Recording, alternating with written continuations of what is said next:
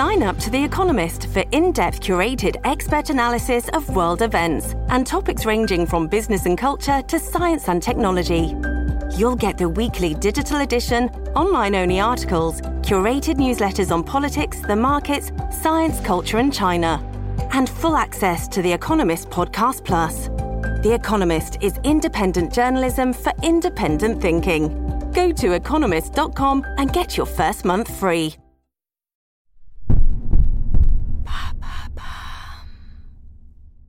Que la pollution à l'ammoniac? Merci d'avoir posé la question. Le 14 juin 2021, l'ONG bretonne Splan a publié sa toute première enquête consacrée à la pollution à l'ammoniac. Disponible en accès libre, elle souligne que la Bretagne est la première région émettrice. Les résultats attendus depuis plusieurs années sont inquiétants et montrent que l'ammoniac est une pollution atmosphérique négligée par les pouvoirs publics.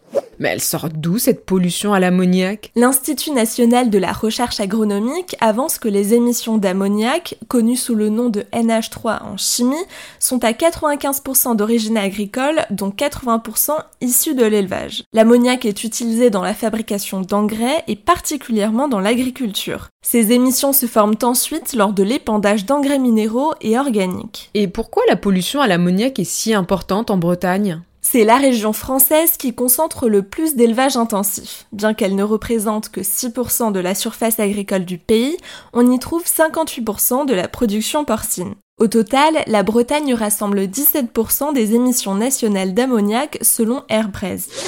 En 2016, une directive de l'Union européenne a demandé à la France de réduire ses émissions d'ammoniac de 13% d'ici 2030. Mais selon le rapport de la Commission européenne, entre 2016 et 2019, les émissions ont bien baissé sur le territoire national mais ont augmenté en Bretagne. Une carte interactive, visible sur le site de l'association, montre les zones où se concentre majoritairement l'ammoniac en Bretagne. La commune de Douarnenez dans le Finistère, le centre de la Bretagne et les alentours de Saint-Brieuc dans les Côtes d'Armor sont particulièrement touchés. Et est-ce qu'elle est dangereuse cette pollution? L'ammoniac permet la diffusion de particules fines dans l'atmosphère pouvant aboutir à des maladies cardiovasculaires et des cancers. Aux États-Unis, une enquête publiée en mai 2021 montre que l'activité agricole intensive provoque le décès de près de 18 000 personnes chaque année et 69% d'entre eux sont liés à l'ammoniac. C'est la première fois que l'Académie nationale des sciences américaines annonce que des décès causés par la pollution de l'air sont imputables à la production et la consommation de viande. Splan rappelle les résultats d'une enquête du CHU de Rennes sortie en 2014. Elle montrait alors que plusieurs éleveurs laitiers de la région avaient des insuffisances respiratoires chroniques. La cause serait les polluants agricoles et donc la pollution à l'ammoniac.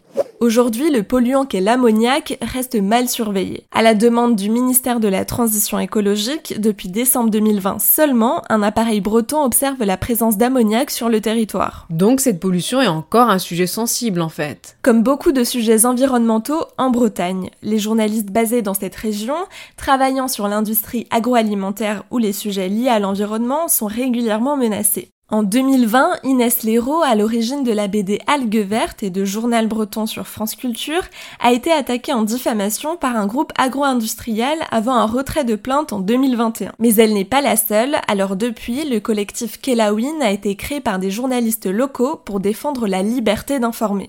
Voilà ce qu'est la pollution à l'ammoniac. Maintenant, vous savez, un épisode écrit et réalisé par Pauline Weiss. En moins de 3 minutes, nous répondons à votre question. Que voulez-vous savoir? Posez vos questions en commentaire sur les plateformes audio et sur le compte Twitter de Maintenant, vous savez.